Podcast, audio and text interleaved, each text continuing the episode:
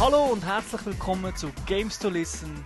Die heutige Episode Nummer 3 ist die erste nicht offiziell anerkannte inoffizielle UEFA Euro 2008 EM Podcast. Copyright Trademark UEFA. Als sportlicher Podcast kommen wir natürlich gerade zur heutigen Aufstellung. Alle sind gesund und wir haben das stärkste Team an dieser EM, wo wirklich antreten kann. Da wäre mit der Nummer 1 im Goal unser Reis, der 1,96 Meter große Il Muro, der Alessandro, ich drücke alle Tasten gleichzeitig. Magnani! Sorry zusammen. Im Mittelfeld unser Denker und Lenker mit der Nummer 10, der Thomas. Ich spiele alles kompromisslos durch. Seiler, auch bekannt als Säule. Salut zusammen, schönen Abend noch. Und im Sturm Mr. Chancentod, meine Wenigkeit Thomas Vogt. Die heutige Musik, die ihr im Hintergrund hört, kommt vom Netlabel Thinner. Das Album nennt sich ganz schlicht 100. 100, weil es das 100. Album ist mit verschiedensten Artisten. Ihr findet das Ganze auf äh, www.thinner.cc. Thinner mit TH und 2 N geschrieben. Wie üblich unterliegt Musik der Creative Commons License. Der Aufbau der heutigen Sendung ist bisschen anders. Wir, wie üblich diskutieren wir in der Gamers Lounge über die aktuellen Spiele, die wir gespielt haben. Und dann gehen wir gerade in Videogames News Bereich, wo wir heute bisschen mehr diskutieren als sonst. Ganz am Schluss, nach einer kleinen Pause, gehen wir in den Hauptteil und reden über Metal Gear Solid 4 Guns of Patriots.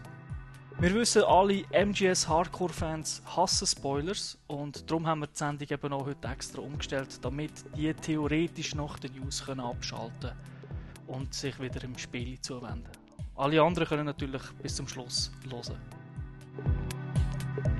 Wie es so schön heißt im Sport und auch in vielen Shooter, Bewegung, Bewegung, Bewegung. Also gehen wir direkt in die Gamers Lounge.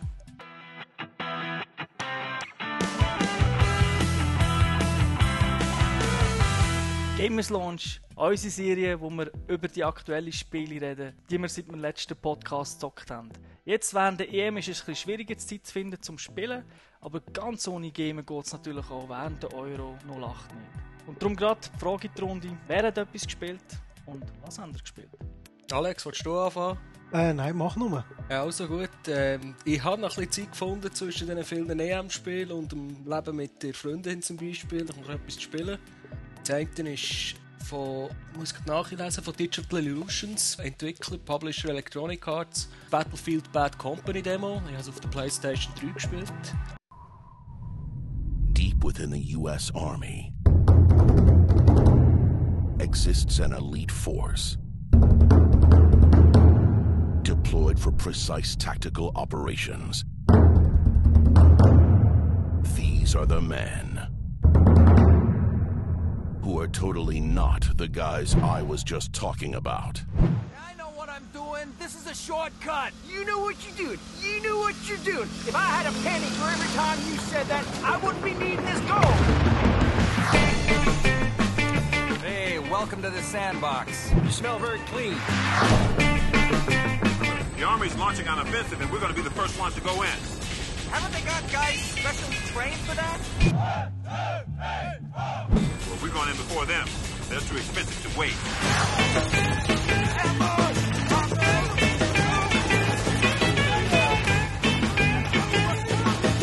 Lay down your arms, or we will take you by force. Yeah? Says you and what army? What? I just always wanted to say that. What? Sounds cool. I'm, I'm, not sure that this is happening for the right reasons. Gold sweets, 24 carats. What Es ist kind ebenfalls für die Xbox 360 erhältlich, soviel ich weiß. Müsste schon in den Läden stehen. Ähm, es ist, wie man es von der, Bad Com äh, wie man es von der Battlefield-Serie her kennt, gibt es sehr viel. Man kann praktisch jedes Fahrzeug benutzen, wo man ist. Es hat überall Geschütztürme. Also ich muss erklären, es ist ein Ego-Shooter zum Anfang. Für die, die die Serie nicht kennen. Yeah. Und mir ist in dem, ich habe, es hat einen Singleplayer-Modus in diesem Demo, wo ein bisschen die Story erklärt wird. Und es hat dann noch einen Multiplayer-Modus, wo ich eigentlich deutlich mehr Zeit damit verbracht habe. Mhm, Da kann ich gerade schnell einhaken. Es ist das erste Battlefield, wo einen Singleplayer-Modus überhaupt hat. Bis jetzt sind das immer reine Multiplayer-Spiele, gewesen, wo man online gespielt hat oder gegen Bots. Ja, stimmt, wenn ich mir das recht überlege, jetzt 1942, das war wirklich nur Multiplayer, gewesen, das habe ich auf dem PC gespielt. Ja, und Vietnam auch. Ja, und eben, jetzt das erste Mal eine Story dabei. Mir ist ein Mitglied von der sogenannten Bad Company. Das sind alles ein bisschen, äh, sagen wir nicht, ja mal, fast bis ganz Kriminelle, die sie in die schlimmste Kompanie gesteckt haben, die sie, die sie finden Und die Story fängt mit einem normalen Einsatz an, den man für das Militär macht. Ja, es ist erobern den Stützpunkt, fahr dort her, tu dort aufräumen. Von dem her gesehen recht normal und gerade ausgestrickt, also nichts kompliziertes. Was es ein bisschen interessanter macht, ähm, die, die Bad Company, die fährt irgendwann auf, auf eigene Faust von Missionen machen. Und es geht darum, dass man ziemlich, es geht darum, dass man nach Gold sucht. Ja, genau. Ja. Also es ist ein bisschen angelehnt, für die, die es kennen, an Kinofilm Three Kings. Turbo, du bist das Lexikon. Wer hat da noch alles mitgespielt, für die, die es nicht wissen? George Clooney George Clooney, Mark Wahlberg. und der Ice Cube, glaube ich, war. Ah, okay. Ja, so viel ich weiß. Ja, und ich bin gar nicht sicher, also so von der Sprache her und von den Themen, die sie da, wo so wie geredet wird, ist, es könnte sogar ein erst ab 18 Titel sein, das habe ich jetzt nicht nachgeschaut. Hast du Spiele auf Englisch gespielt? Ich habe es auf Englisch gespielt, ja. Und im Singleplayer-Modus bin ich recht schnell durch. Gewesen. Das hat mich nicht so gepackt, weil ich von der, Sch- irgendwie mit der falschen Erwartung daher gegangen bin. Es ist also deutlich mehr auf, auf Action ausgelegt im Singleplayer-Modus als auf, auf Taktik. War mein Eindruck. Gewesen. Also man hat ja zum Beispiel eine Spritze dabei, wo man sich im Prinzip andauernd kann heilen kann, wenn man bereicht wird. Ja, das sind alles Junkies. Genau. Und dann Multiplayer-Modus habe ich dann deutlich mehr Zeit verbracht damit. Da geht es darum, wir haben eine Karte, zwei Teams, die gegeneinander sind. Ähm, das eine Team startet meistens im Dorf und das zweite Team muss eine Goldkiste im nächsten Dorf verteidigen. Und das angreifende Team hat das Ziel, die Goldkiste zu erobern und das macht man komischerweise indem, dass man eine Bombe dran legt. Und dort äh, im, im Multiplayer-Modus ist es dann auch deutlich taktischer, weil man, kann, man kann sich nicht heilen einmal am Anfang nicht. Das ist etwas, was man muss freischalten muss. Mhm. Es hat also so eine Art äh, ein Charaktersystem drin. Man bekommt Erfahrungspunkte, mit dem kann man verschiedene Waffen und Gegenstände freischalten. Und ja, eben, dort ist es natürlich deutlich taktischer. Da muss man in Gruppen vorgehen, dass man überhaupt vorwärts kommt. Weil wenn man irgendwie allein auf einen gegnerischen Stützpunkt zuläuft, ist man relativ schnell eins vom Fenster. Ja, das ist so. Und es, ich habe es gemerkt, die Leute haben ja die verschiedenen Sachen ausprobiert. Weiter. Es hat Transporthelikopter, da steigst du dort ein und fliegst irgendwie hinter die gegnerische Linie. Es hat Truppentransporter, es hat Panzer, also da können Leute hocken, gleichzeitig die verschiedenen Geschütze bedienen. Und es geht, man kann alle Gebäude, die eigentlich rumstehen, kann man mehr oder weniger kaputt schießen.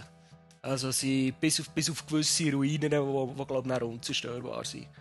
Und das hat also viel, viel mehr Spaß gemacht als Singleplayer-Modus. Und ich glaube, dort merkt man auch, dass, dass es vorher noch gar nie einen Singleplayer-Modus hat gegeben in dieser Serie. Ich habe das Spiel ja auch gespielt und eigentlich alle haben es gespielt von uns. Wir Drüne. haben sogar zusammen gespielt, oder? Wir haben es zusammen gespielt, ja. Und eben, wie schon gesagt, ich bin natürlich sehr überrascht vom Singleplayer-Modus, weil halt eben Battlefield, ich das nicht gerade mit Singleplayer assoziiere. Äh, aber im Gegensatz zu dir hat er mir eigentlich gefallen. Also, ich habe ihn nicht schlecht gefunden. Witzige Sprüche. Eben, man hat schon mit Fahrzeugen können rumfahren Es hat ja wie GTA gibt's Radiosender in den Fahrzeugen, sieben Stück glaube ich, die man umschalten kann. Ich habe gefunden, man, das, das könnte etwas sein. Und ja, und dann nachher haben wir natürlich auch Multiplayer gespielt. Und äh, ja, das ist typisch Battlefield, muss ich sagen. Du kannst alle Fahrzeuge steuern. Helis, Boot, Panzer, alles. Und wenn... Äh, Stimmt, so äh, die Boote, die man aus Vietnamfilmen kennt, die kommen auch vor, genau. Genau, und wenn du, wenn du einen, einen gegnerischen Stützpunkt einnimmst, wird das gegnerische Team automatisch hinterher verleiht in einen weiteren Stützpunkt, der hin, weiter Ja, genau. ist. Und das äh, macht es eigentlich sehr interessant. Ist bei uns ist es ein bisschen chaotisch gewesen, weil äh, äh, also der Gegner ist nicht gerade sehr stark gewesen, mit denen, die wir gespielt haben. Die haben recht auf die Kappe bekommen. Aber wir haben auch nicht geranked gespielt, Das stimmt, vielleicht ist ja. das der Grund. Ja, es hat schon einige Features, die es äh, speziell hervorheben. Also ich habe gefunden, die Sache, ähm, also zumal, dass du Gebäude kannst kaputt schießen, das macht es doch äh, anders, weil wenn du jetzt äh, die Kiste gehst, gehst erobern, dann schießt du als erstes mal ein Loch dort rein und nimmst den direkten Weg, oder halt nicht, oder? Du bist dort in Deckung und bekommst dann nachher ein paar über die Kappen, oder? Weil einer ein Loch reingeschossen hat und nachher mit irgendetwas anderes reinballert. Und das hat mir sehr gut gefallen und ähm, ich weiß nicht, ob ihr das bemerkt habt, aber wenn man wieder spawnt, dann haben wir eigentlich zwei Möglichkeiten. Entweder man spawnt hinten im Stützpunkt, wo man immer ist, oder man kann mit, mit, ähm, mit einem vom eigenen Team kann man umschalten und dann sehen wir ihn von hinten. Und dann kann man eigentlich mit ihm spawnen, dort, also dort, wo er gerade ist. Ja, genau. Ja, und das, das macht macht es doch noch speziell, oder? Weil wenn einer vorne ist, recht nah bei einer Kiste und er überlebt oder? Dann können deine Kollegen können relativ schnell auch hinzukommen und nicht den ganzen Weg machen. Ja, jetzt genau zu diesem Thema. Mir ist es häufig, ich habe ziemlich viel Ranked gespielt, aber ich muss sagen, ich habe nicht das Gefühl gehabt, dass jetzt da gerade die super, die super guten Spieler am Spielen waren. Oder sie haben nicht gemerkt, dass es um Teamwork geht, beziehungsweise sie alle ein bisschen am Ausprobieren waren. Oh, da hat es ein neues Fahrzeug gemacht, drei hocken, und dann fahren sie irgendwo her und ballern ein bisschen umeinander. Und ist, ist schon noch viel ausprobieren gewesen, aber ich habe das Gefühl, in der, in der Vollversion, wenn sich die Leute ein bisschen besser damit auskennen, wird es dann schon noch eine Stufe anspruchsvoller. Ich hoffe es, weil es Spaß hat hat's wirklich gemacht. Was sicher, also für mich ungewohnt war, ist die Steuerung, weil man hat sie sehr an eine PC-Maussteuerung erinnert. Also sie ist, sie ist sehr schnell, das hat mir zwar gefallen, aber es hat zum Beispiel kein Auto-Aiming oder nur ein sehr schwaches. Das stimmt, Was ja. das Ganze halt wirklich so am Anfang, man hat halt wirklich daneben gezielt, man hat, man hat nicht getroffen, wenn einer näher war. Ist man, es ist halt ein bisschen anders als die anderen Shooter, die ich in letzter Zeit auf der Konsole gespielt habe. Aber nicht negativ, einfach ein Umgewöhnen. Ja, das, ist, das mit der Steuerung ist mir aufgefallen, weil ich bin einer, wenn ich ein Spiel starte, bevor ich ins Spiel hineingehe, gehe ich immer ins Options-Menü schauen, was ich alles muss anpassen muss. Und man kann recht viel, also man kann die Steuerung ziemlich stark anpassen. Habe ich, so wie ich das noch in Erinnerung habe. Also man kann glaube nicht die Knopfbelegung ändern, aber man kann ähm, auf und ab invertieren, man kann die Sensitivität in verschiedene Richtungen alles einstellen. Und das ist etwas, wenn ich bei einem Konsolenspiel, wenn es um Ego-Shooter geht, kann ich meistens gehen, die Sensitivität aufschrauben, weil sonst kommt es mir einfach zu langsam vor. Mhm. Habe ich natürlich aus Gewohnheit gemacht, weil machen sie ja immer. Und bin das erste Mal ins Spiel rein und so schnell habe ich noch nie können drehen auf einem Konsolenspiel. und dann musste ich wieder abschrauben, weil es ist wirklich, also es ist, es kommt einem, es ist deutlich schneller als, als andere Shooter wie Call of Duty oder auch beim, beim GTA zielt man recht langsam. Ja, ein ja. Spiel ist halt für 360 entwickelt worden, oder? Ja. Machen wir schnell 360s. Nein, also äh, es, eben, es ist nicht schlecht, es ist einfach ein bisschen, ein bisschen Umgewöhnen. Was mir auch gefallen hat, dass man die Fahrzeuge also auch beifahren sein hinten in, zum Beispiel ja. mit dem Panzer. Das hat auch grafisch cool ausgesehen, weil äh, die Scheibe ist so beschlagen vom, vom Wüstenstaub und man hat nicht so gut rausgesehen. Ähm, ja, wenn da halt der Panzer drauf geht, was bei uns passiert ist, ist man auch tot. äh, ich habe gar nicht gewusst, wie man aussteigt. Aber äh, es, es, ma es, macht also wirklich Spaß und äh, grafisch sieht es gut aus. Eben, man kann alles kaputt machen. Es sieht übrigens auf beiden Konsolen genau gleich aus. Also, man ist sich ja ein bisschen gewöhnt, die PS3-Version sieht ein bisschen schlechter aus, aber äh, so, ich habe beide Versionen angeschaut mittlerweile und muss sagen, mir ist kein Unterschied aufgefallen. Ich habe natürlich nicht... Kannst nicht Pixels zählen? Nein, bin nicht zählen, aber es hat, es hat etwa gleich ausgesehen. Und auch wenn man ein bisschen im Netz schaut, gibt ja auch Vergleiche, die im Netz sind, muss man sagen, man sieht wirklich keinen Unterschied. Sogar in diesen Vergleichen im Netz habe ich gefunden, dass PS3 leicht schärfer aussieht, aber das, äh, das ist wohl, das hängt ein bisschen von den Einstellungen ab, wo, wie man das Ganze anschaut. Jetzt für mich gesprochen und ich denke, ich werde sicher im nächsten Podcast noch mal etwas darüber reden, weil ich es kaufen wird und dann ein bisschen, ein bisschen spielen. Was es nicht hat, übrigens, es ist ja kein Koop-Modus. Das hat es nicht. Das hat es nicht. Also, ja, man spielt Singleplayer allein oder halt online. Äh, man kann glaube auch Waffen kaufen. Also zu, zu, am Anfang hat äh, EA ja wollen teure, also spezielle Waffen wollen wirklich für Microtransactions verkaufen, hat dann aber zu einem Aufruhr geführt, oder? Weil die Leute sagen, es kann ja nicht sein in einem Shooter, ich meine, da hat plötzlich einen Supergun, ja, nur weil er etwas zahlt, oder? Und das haben sie ja glaube ich zurückgezogen, oder? Das haben sie zurückgezogen. Du kommst glaube jetzt, wenn du Special Edition kaufst, ja. hast du ein paar Waffen am Anfang mehr schon frei. Ja. als wenn du die normale Version kaufst, aber du kannst alle freispielen, also auf beiden. Ja, ich habe gemeint, für die, die das Demo installiert haben und irgendein gewisses Level online erreicht haben, die bekommen auch automatisch schon eine Waffe freigeschaltet oder mehrere. Das kann sein, das wird wohl für mich nicht zutreffen, weil ich halt unranked gespielt habe. Ich weiß jetzt gar nicht. Ich habe, ich habe das meiste Jahr Ranked gespielt und ich glaube, ich bin ja, vielleicht drei, drei Stunden im Ganzen und es fehlt nicht mehr viel und dann hätte ich glaube den Rang, den man bräuchte. Also es ist nicht so schwierig. Also für ein Demo muss ich sagen, hat es auch recht überzeugt, in was sie für Möglichkeiten die lassen, um das auszutesten. Also du kannst eben die ganze, äh, also äh, einen kurzen Teil von Singleplayer und dann eben auch Multiplayer. Das habe ich doch recht fair gefunden. Ja, Multiplayer hat also schon recht ausgereift gewirkt. Also, Genau, habe ja. Zum Beispiel auch keine, keine Netzprobleme oder so gehabt. Mit Lag ist praktisch nie ein Problem gewesen. Das hat mich eigentlich auch erstaunt. Ja, also generell technisch ist es mir wirklich positiv aufgefallen. Also eben Netzwerk gut funktioniert, grafisch sehr hübsch ausgesehen, Weitsicht super, leichte Tearing-Probleme, aber ja gut, das ist man eigentlich gewöhnt. Ein, sicher ein guter Titel, vor allem wenn man schaut, es kommen auch nicht so viele Shooter jetzt diesen Sommer raus. Dann kann man sich vielleicht ein oder andere sowieso kaufen, weil die Auswahl sonst nicht so groß ist. Ja. Das kann ich so unterschreiben. Also wenn ich mehr Zeit hätte zum Spielen, würde ich es wahrscheinlich auch kaufen. Und sonst hat jemand noch irgendetwas gespielt? Hey, bei mir hat es nur noch für äh, Metal Gear gelangt, aber dem widmen wir nachher noch ein bisschen Zeit. Ja, also ich habe heute noch äh, eine Stunde äh, God of War gespielt. Chains of Olympus für äh, PSP. Seeking only to rid himself from the nightmares that haunted him for far too long. Kratos pledged himself as a champion to the gods.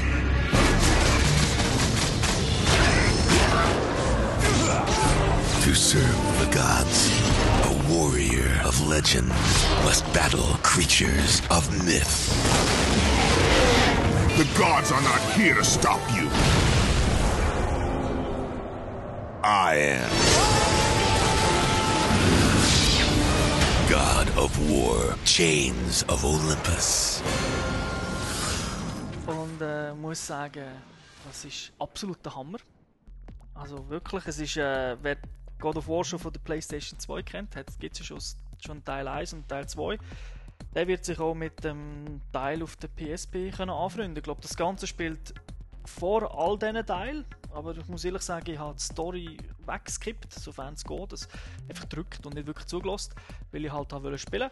Und muss aber sagen, wirklich, es ist, also, es fängt wieder bombastisch an, gerade im ersten Level kommt so ein Basilisk, gegen den man kämpft, das ist eigentlich der Boss, wo man dann im ganzen Level kämpft man immer wieder mal gegen ihn.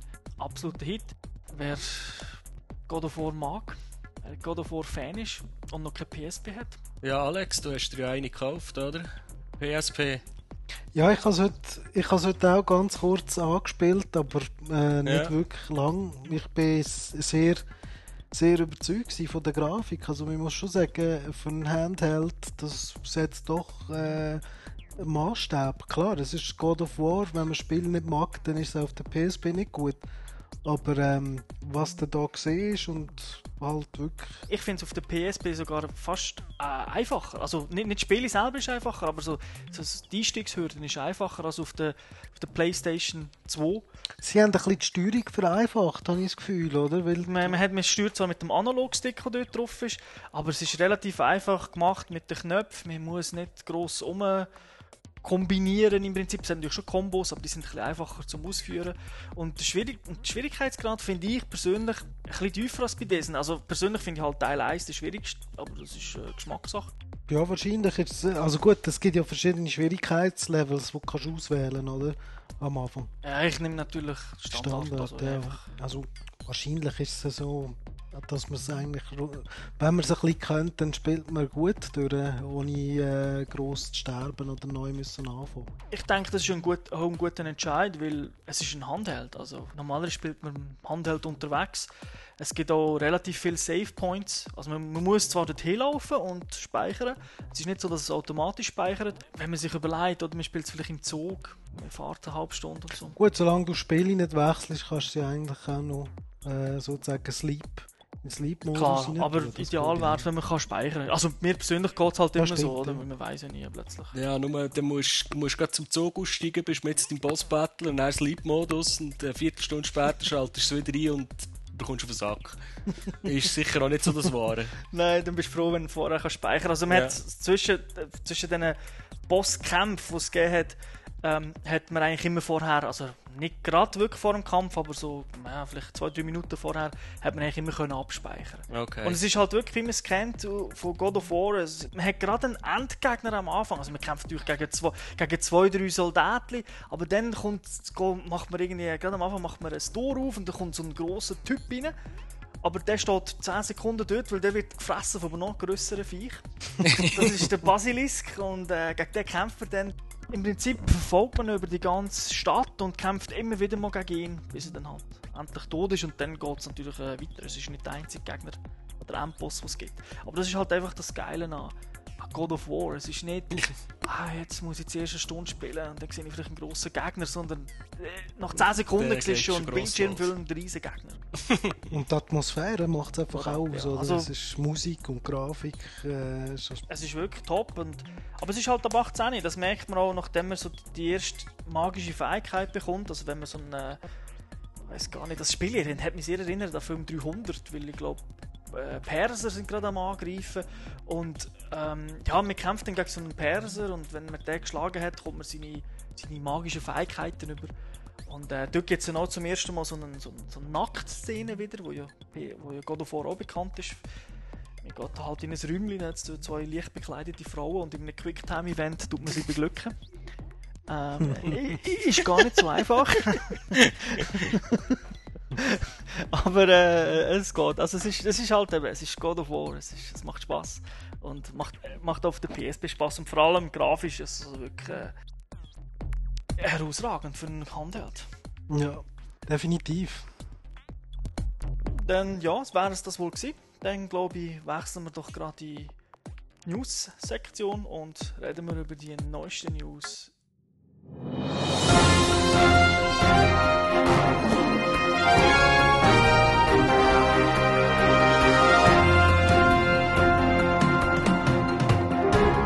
Willkommen zurück. Jetzt sind wir mit der News-Sektion und da hat glaube ich jeder etwas zu sagen. Alex, du hast gesagt, du hast ein paar News. Was sind die latest, greatest News von dir?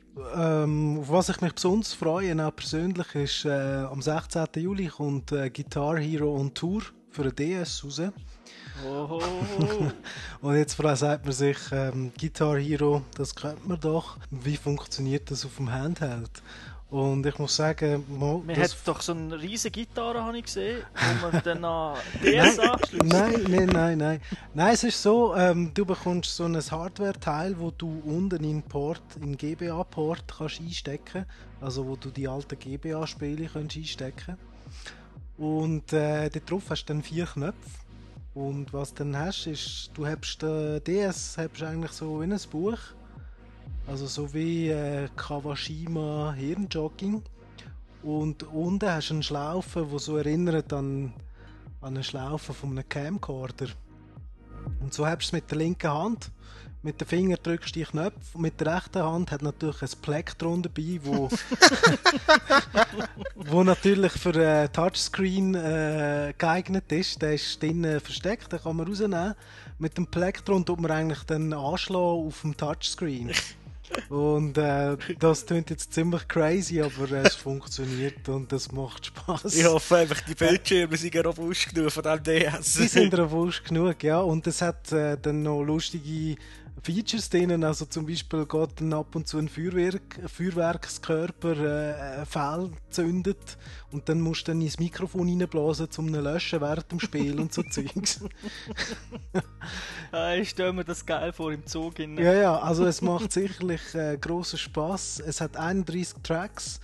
Äh, darunter hat es Tracks von Blink, 182, Nirvana, Red Hot Chili Peppers.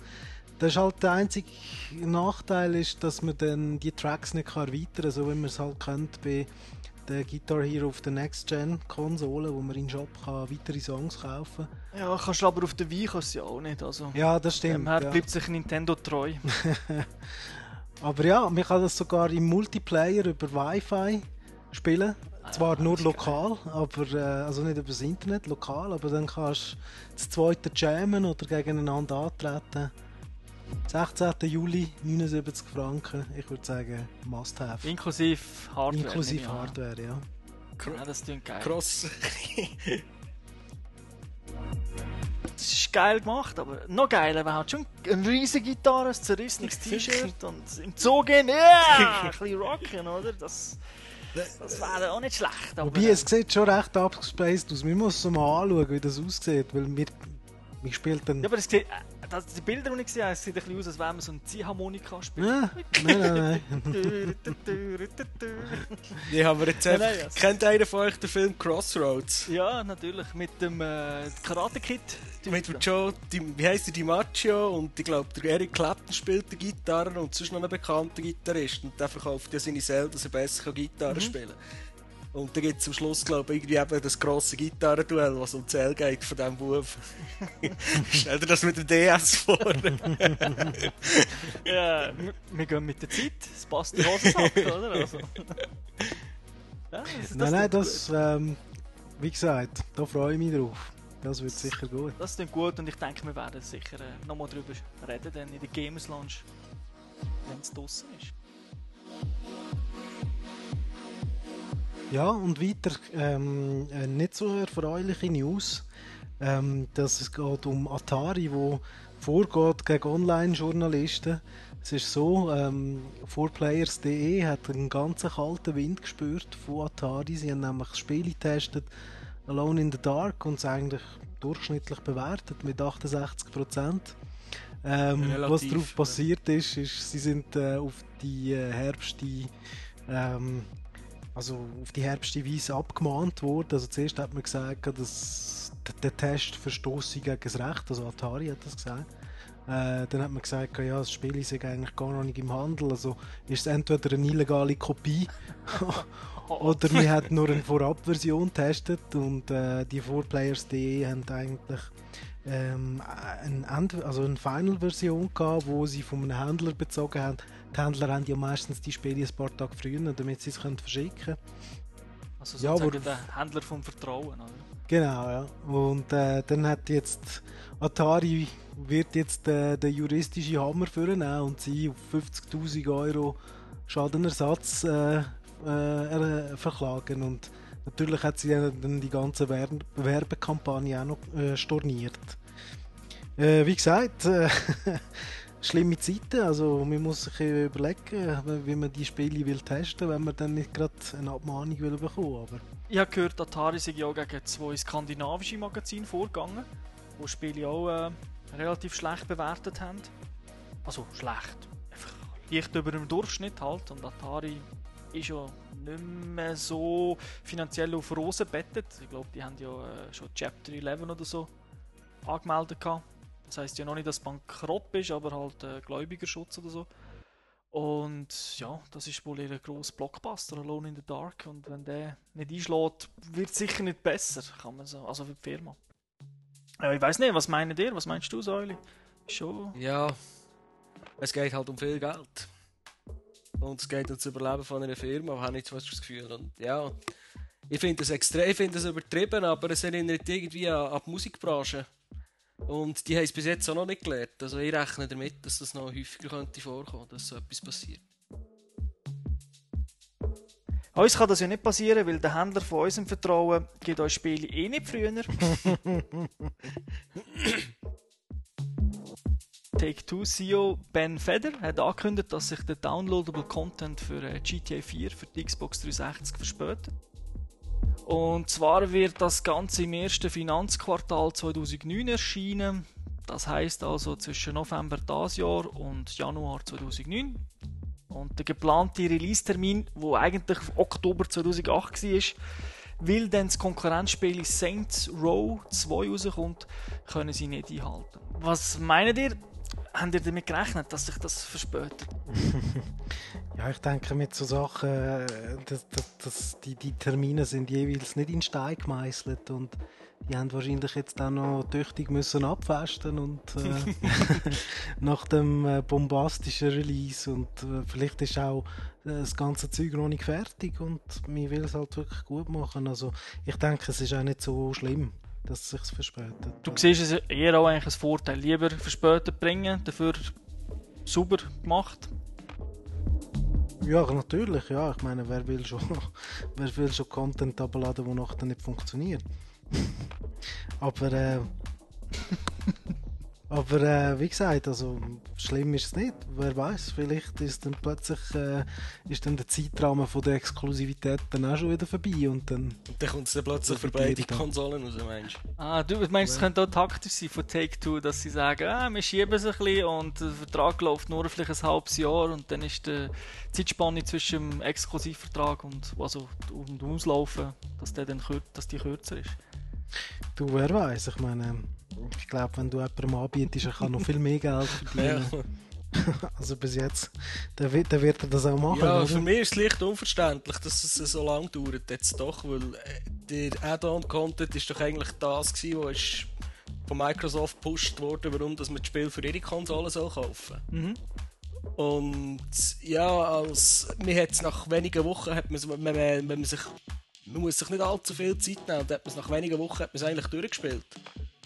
Und dann musst du das Game dann, dann irgendwie sechs Monate auf die Seite und dann sollst du es plötzlich wieder reinlegen und Geld ausgeben. Also ich weiß nicht, ob ich das würde machen. Ja, gut, es gibt sicher Leute, die wo, wo das werden weiterhin spielen. Es hat Multiplayer, es hat ja noch mehr als nur die Story. Ja, schon, aber ich, ja, Na. gut, Microsoft wird es wissen. Oder Take-Two verarscht Microsoft, wir werden es Äh, es wäre nicht zum ersten Mal, dass Take-Two mit einer Firma, die exklusiv etwas hat, ein bisschen speziell Ja. Um es mal so auszudrücken. Genau. Gut, dann äh, weitere Microsoft News und zwar am 10. Juni. Diesen Monat hat Microsoft mit Partnern in Tokio eine Pressekonferenz veranstaltet, um uns Informationen zu den nächsten RPGs zu geben, also die äh, japanischen Rollenspiele, die für die Xbox kommen. Äh, das Line-Up ist recht beeindruckend. Äh, Square die Final Fantasy Macher, kommen mit Ja. Infinity Discovery raus. Das ist ein exklusiver Xbox 360-Titel. Das Spiel soll am 2. September 2080 in den USA und am 5. September ebenfalls im gleichen Jahr bei uns rauskommen.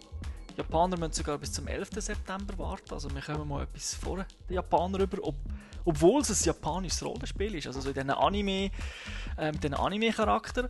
Äh, dann weiter hat Square Enix Star Ocean 4, The Last Hope, für die Xbox angekündigt. Das war eigentlich überraschend, gewesen, weil das, äh, Star Ocean ist normalerweise mit dem PlayStation-Brand ein bisschen verbunden. Also bis jetzt hat es das nur durchgegeben und wenn man halt gesagt hat, Star Ocean, hat man gerade an PlayStation gedacht. Jetzt kommt das äh, auf der Xbox 360 raus. Äh, Square hat nicht gesagt, ob es äh, auch für, für äh, PS3 kommt, aber also Pressekonferenzen von einem Plattformhersteller hat man normalerweise natürlich nicht über andere Konsolen. Das würde auch nicht so viel Sinn machen. Dann äh, ebenfalls kommt von Square Enix The Last Remnant raus. Das ist äh, auch ein spezielles Spiel, weil Square Enix dort zum ersten Mal äh, die Unreal Engine lizenziert hat, also keine eigene hat, sondern wirklich die UT3 Engine gekauft hat. Äh, und das wird zuerst auf der Xbox 360 rauskommen und erst später auf der PlayStation 3. Microsoft hat das natürlich dann als äh, Exklusivi Zeitexklusivität äh, verkauft, aber es, es gibt ja eigentlich einen anderen Grund. Äh, die Entwickler haben gesagt, dass die Unreal Engine bis zu, zum Erscheinen von UT3 auf der PlayStation 3 damals im November letztes Jahr äh, die Unreal Engine gar nicht zu brauchen war. Also es ist eine Katastrophe zum Programmieren unter der PS3 und man ist jetzt halt einfach hinten drin und man, ja, man will gar nicht vorher fertig werden mit dem Spiel. Äh, dann ebenfalls noch dieses Jahr Fable 2 von Peter Molyneux. Ja, Das haben vielleicht das nicht auch schon für die Xbox ein Exklusivtitel gewesen? Für die Original Genau. Xbox? ganz genau Fable 1, Xbox, äh, gut Xbox und PC, aber das hat es sonst nie gegeben. ist ja damals als das ultimative Super RPG angekündigt wurde, ist gut gewesen, hat aber nicht alles können halten, was der Peter Molyneux so verspricht. Das ist halt immer so, er verspricht ein bisschen viel. Äh, es gibt ja die Anekdote, dass er beim Fable 1 an der Konferenz hat er Sachen erzählt, er hat gesagt, ja, und dann kommen da die Bäume und die kann man anzünden und alles. und die Developers, die auch dort gehockt sind, das war ja der E3, gewesen, haben sich nur angeschaut und gesagt, du, von dem haben wir noch nie etwas gehört. und äh, die haben das nachher müssen reinprogrammieren, oder? Also, der Peter Molyneux vor der Presse wird er immer sehr äh, freudig und erzählt dann halt Sachen und ihm kommen dann auch noch Ideen, die er dann auch gerade erzählt. Und die Und, müssen äh, natürlich sofort implementiert werden. Das ist so. Aber er ist natürlich schon also ein Top-Mann. Ich meine, der Populus, äh, eben Fable, noch ein paar andere Titel, die er gemacht hat, sind wirklich, äh, wirklich top. Äh, er schafft ja jetzt für Microsoft selber. Also es ist, äh, das ist, darum ist klar, dass Fable äh, sowieso ein Xbox-Exklusivtitel ist, aber er ist jetzt wirklich unter, äh, bei Microsoft unter Vertrag. Dann äh, von Namco Bandai kommt auch ein äh, Anime, also ein RPG, Japan-RPG, das ist Tales of Vesperia. Und das ist wirklich exklusiv für die Xbox 360, kommt in Amerika dieses Jahr raus, für die Europäer erst 2009 und wird sogar überraschenderweise ein Bundle sein. Eine Xbox mit 20 GB und dem Spiel. Meine, wir wissen alle, Microsoft ist nicht sehr stark auf dem asiatischen Markt vertreten, vor allem in Japan. Sie spielen ja eigentlich keine Rolle mit ihrer Konsole dort, im Gegensatz zu Amerika und äh, Europa. Und darum verwundert es, dass Microsoft dort probiert, exklusiv Titel zu bekommen, dann die natürlich auch bei uns releasen aber es ist nicht schlauer, wenn Microsoft einfach würde sagen, vergessen den Markt. Ja, also was mich erstaunt ist auch, dass sie es mit, mit äh, Rollenspieltiteln versuchen. Weil ich muss jetzt sagen, ich komme von, von der PC-Welt her und seit, äh, seit äh, Dungeon Dragon basierten Spielen auf dem PC habe ich auf keiner einzigen Konsole ein brauchbares Rollenspiel mehr gespielt. Es sind natürlich die Japano-RPG-Spiele, also das ist wie Final Fantasy. Die haben natürlich, es ist nicht so, dass es kein Markt da ist, aber es gibt halt Ja, einen Haufen ähm, und äh, nur ein paar sind wirklich sehr gut bzw. sehr beliebt. Also es, Ja. Also, es hat mich wirklich verwundert, aber es ist ja nicht das Einzige. Ich meine, wenn man schaut, Microsoft hat hier probiert, Resident Evil 5 zeitexklusiv für die Xbox 360 zu gewinnen. Capcom Das hat das- aber abgelehnt. Aha. Aber äh, trotzdem, man sieht, Microsoft probiert generell einen Haufen Exklusivitäten zu gewinnen. Da frage ich mich, sollte Sony das nicht machen? Weil ich meine, der ehemalige Chef von Sony, von den Worldwide Studios, Phil Harrison, hat mal gesagt, das machen sie nicht. Ähm, aber ich weiß nicht, hat es PlayStation 3 nicht nötig, vielleicht doch ein paar Third-Party-Exklusivitäten halt auch zu kaufen, mal den Geldsack aufmachen und Ja, zum einen, also generell, ich finde es eigentlich gut, dass ich es nicht mache.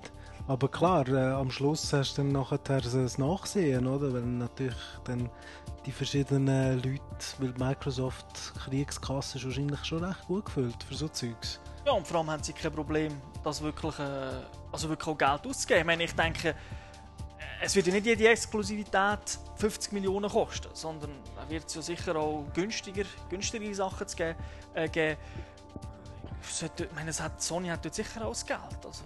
Vielleicht äh, es Ja. könnte schon sein, dass äh, das ein, also ein, eine Sache ist, wo äh, Sony am Verschlafen ist, oder? Wo, wo vielleicht äh, sie kommen halt noch vor 10 Jahren hat es Nintendo und Sony gegeben und dann ist klar gewesen, oder? Dann sind die Sachen eh exklusiv gewesen für die Konsole meistens, oder?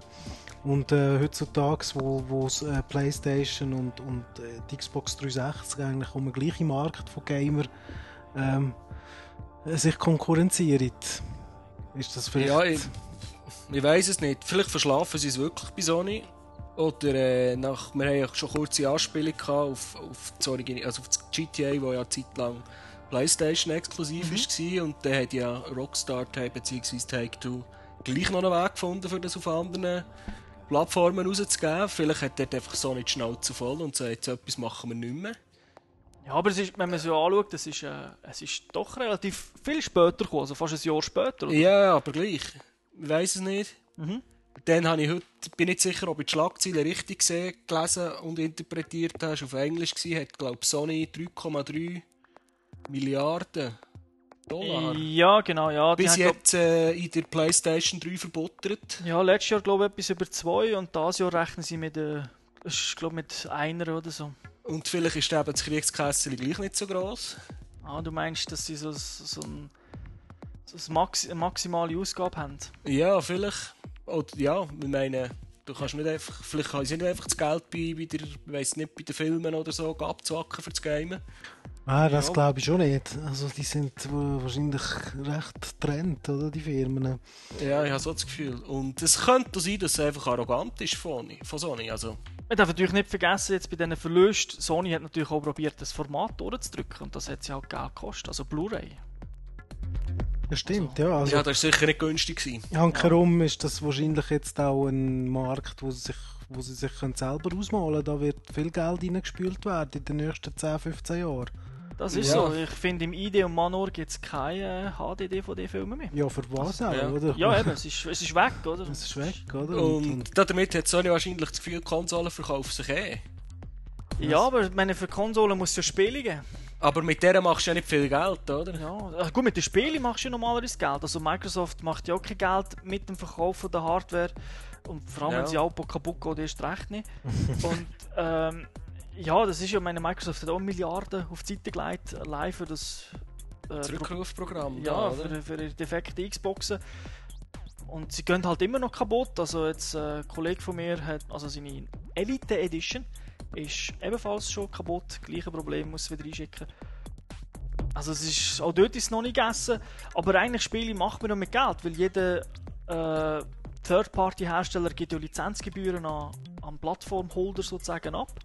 Und wenn das Spiel dann 5, Mhm, 6 klar. Millionen Mal verkauft wird, gibt das, spürt das ja auch Geld in die Kasse für Sony. Und vor allem Sony, wo doch weltweit gesehen, zumindest in Amerika, aber auch in Europa, nicht klar führt. Also in Amerika sind sie hinter der Xbox und zwar markant, was die Verkaufszahlen anbelangt. Und in Europa sind sie wohl vorn, aber es ist nicht so, dass sie dreimal mehr Geräte verkauft haben in Europa. Das heißt, du musst doch eigentlich so viel wie möglich machen, damit deine Plattform attraktiv wird. Für natürlich für den Kunden, aber eben auch für, äh, für Spielehersteller, weil die machen natürlich auch Spiele nur, wenn sie sehen, oh, wir, wir holen das Geld wieder rein, das wir hier investieren. Ja, ich weiß nicht, aber ich habe vielleicht auch das Gefühl, dass entweder machen die eine andere Mischrechnung bei Sony, dass sie damit Mhm. rechnen, dass sie über die Filme mehr reinholen Okay, ja. können. Und ich weiß jetzt nicht, so viel ich weiß, ist ja Sony an dem ganzen Blu-ray-Konsortium äh, beteiligt. Ja, aber es sind ein Haufen Firmen dort beteiligt. Ja, ja, aber sie bekommen gleich irgendwie Geld pro, pro Player, der verkauft wird. Wahrscheinlich Oder wo, wo lizenziert wird. Ja, wahrscheinlich hat Sony recht viel Patent, oder? Weil die Technologie ist dann schlussendlich, glaube ich, von Sony entwickelt worden. Also, Dass sie vielleicht damit rechnen, dass sie, dass sie äh, trotzdem viele Konsolen können verkaufen und durch das die Konsole automatisch auch für die Spielhersteller attraktiv bleibt. Ja, dann müsste halt, muss ich sagen, aus meiner Sicht müsste dann PS3 günstiger werden, weil vor allem für Leute, die sich das Teil dann für Blu-ray kaufen, sobald es einen günstigen, ja, wenn ja. es einen günstigen Player gibt, dann nehme ich lieber den Standalone-Player. Klar, ja. Vermutlich auch noch ein bisschen leislicher ist. Und wobei, wir wissen alle, dass der PS3-Player top ist. Also, ich meine, er kann alles. Äh, und er Ja, kann sicher. er wird alles nächste- können, ja. Genau, ja. Also, Weil er alle, alle Anforderungen für die ganzen Blu-ray-Spezifikationen, auch für die kommenden Sachen, die ja schon definiert sind, eigentlich erfüllt. Also, Ja, eben. Ja, ich weiß nicht. Mal schauen, wie das ja, kommt. es, So. es ist einfach interessant, oder, dass dort Microsoft ein bisschen mehr macht und halt teilweise auch vielleicht ab und zu auf die richtigen Titel setzt. Also, wenn man so schaut, eben Halo, klar, ist schon ein älterer Titel, aber das ist sicher ein cleverer Kauf gewesen. Dann auch mit Epic, äh, God, nein, nicht God of War, Gears of War. Das sind so, mit uns, Microsoft hat ein bisschen bessere Hand- Handling für so Third-Party-Titel. Meine, Sony hat zwar einen Haufen wirklich exklusive Titel, die sie selber machen. Sie haben auch viel mehr Studios im Vergleich zu, zu äh, Microsoft, glaube Microsoft hat, glaube ich, etwa 2, 3, während, ich bin nicht sicher jetzt, aber Ding, glaub, ähm, Sony, glaube über 16 eigene Studios, die Spiele programmieren. Das könnte natürlich dann auch ein Grund sein, dass man sagt, ja, wir investieren das Geld dort. Also, wer weiß, wer weiß. Ja, dann habe ich noch eine weitere News, die betrifft auch ja, mit gut Microsoft eher indirekt. Und zwar der Tomonobu Itagaki, das ist der Chef von Team Ninja, verlässt äh, Tecmo und geht am 1. Juli zu Microsoft. Im gleichen Zug hat er auch Tecmo noch verklagt. Es geht darum, dass im Tecmo keine Bonuszahlungen gegeben hat für äh, das Release von Ninja Gaiden und insgesamt geht es um 1,2 Millionen.